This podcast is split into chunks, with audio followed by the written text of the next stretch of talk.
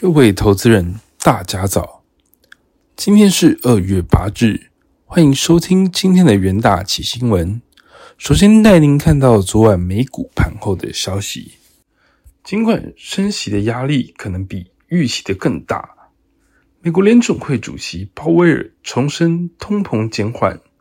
投资人消化鲍威尔释出的中性讯号之后，科技股以及能源股形势转好。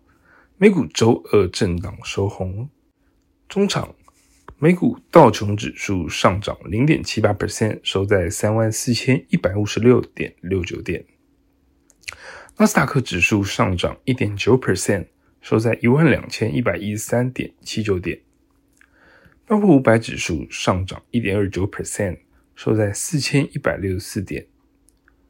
费城半导体指数上涨三点一二 percent，收在三千一百二十四点一四点。在震惊消息方面，美国联准会主席鲍威尔周二于华盛顿经济俱乐部发表谈话，他重申美国通膨减缓的过程已经开始，而且是在商品领域开始的。美国联准会预计劳动力市场将会走软。但对抗通膨还有很长的路要走。提及美国一月非农就业报告强于预期，鲍尔坦言：“我们没想到它会如此的强劲。”但这份报告说明为什么我们认为对抗通膨将是一个需要相当长时间的过程。继旧金山联准银行总裁戴利以及亚特兰大联准银行总裁波斯蒂克之后。明尼阿波利斯联准银行总裁卡什卡里周二也表态支持终点利率高于五点一 percent。他指出，就业数据强劲，需要持续的升息，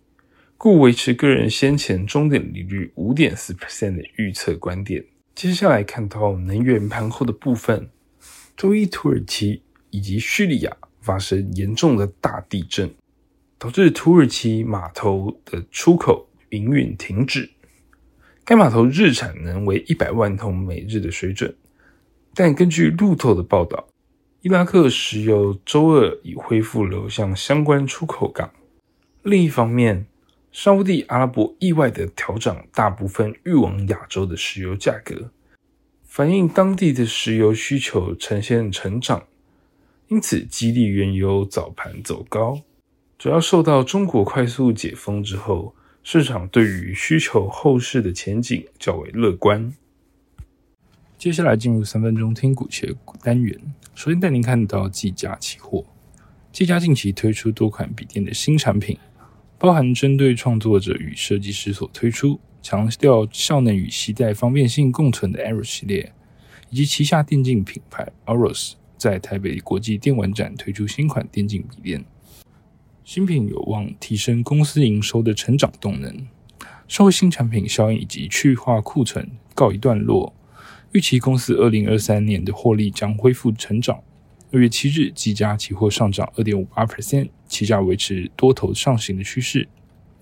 接下来看到智邦期货，受惠于资料中心、AI、五 G 以及边缘运算等网通设备需求持续畅旺。加上近期零组件缺料情形持续的缓解，以及资料中心高阶四百 GB 交换器辅进入量产之下，智邦一月合并营收达到六十二点七亿元，年增十九点二二 percent。在供应料缺料的情形持续改善，以及客户需求稳定之下，智邦第一季营收渴望持续成长。二月七日，智邦期货上涨六点零一 percent，期价带量上攻收长红 K。在强势股期部分，可以看到联咏期货，随着全球各大面板厂减产策略奏效，以及客户需求回温等，电视面板报价已经出现止跌的迹象。加上公司布局在车用显示之效益逐渐的发酵，有力带动公司营运的表现。预期第一季的营收有望触及财测的高标。社会面板产业链重启拉货，驱动面板 IC 需求渴望回升，加上车用显示器与手机需求的续增，有利公司营运展望前景。六月七日，联咏期货上涨二点二四 percent，期价延续震荡走高的格局。最后弱势股期部分可以留意联发科期货，那由于手机品牌库存去化的速度较为缓慢，市场预期联发科库存调整时间将延续至二零二三年第二季。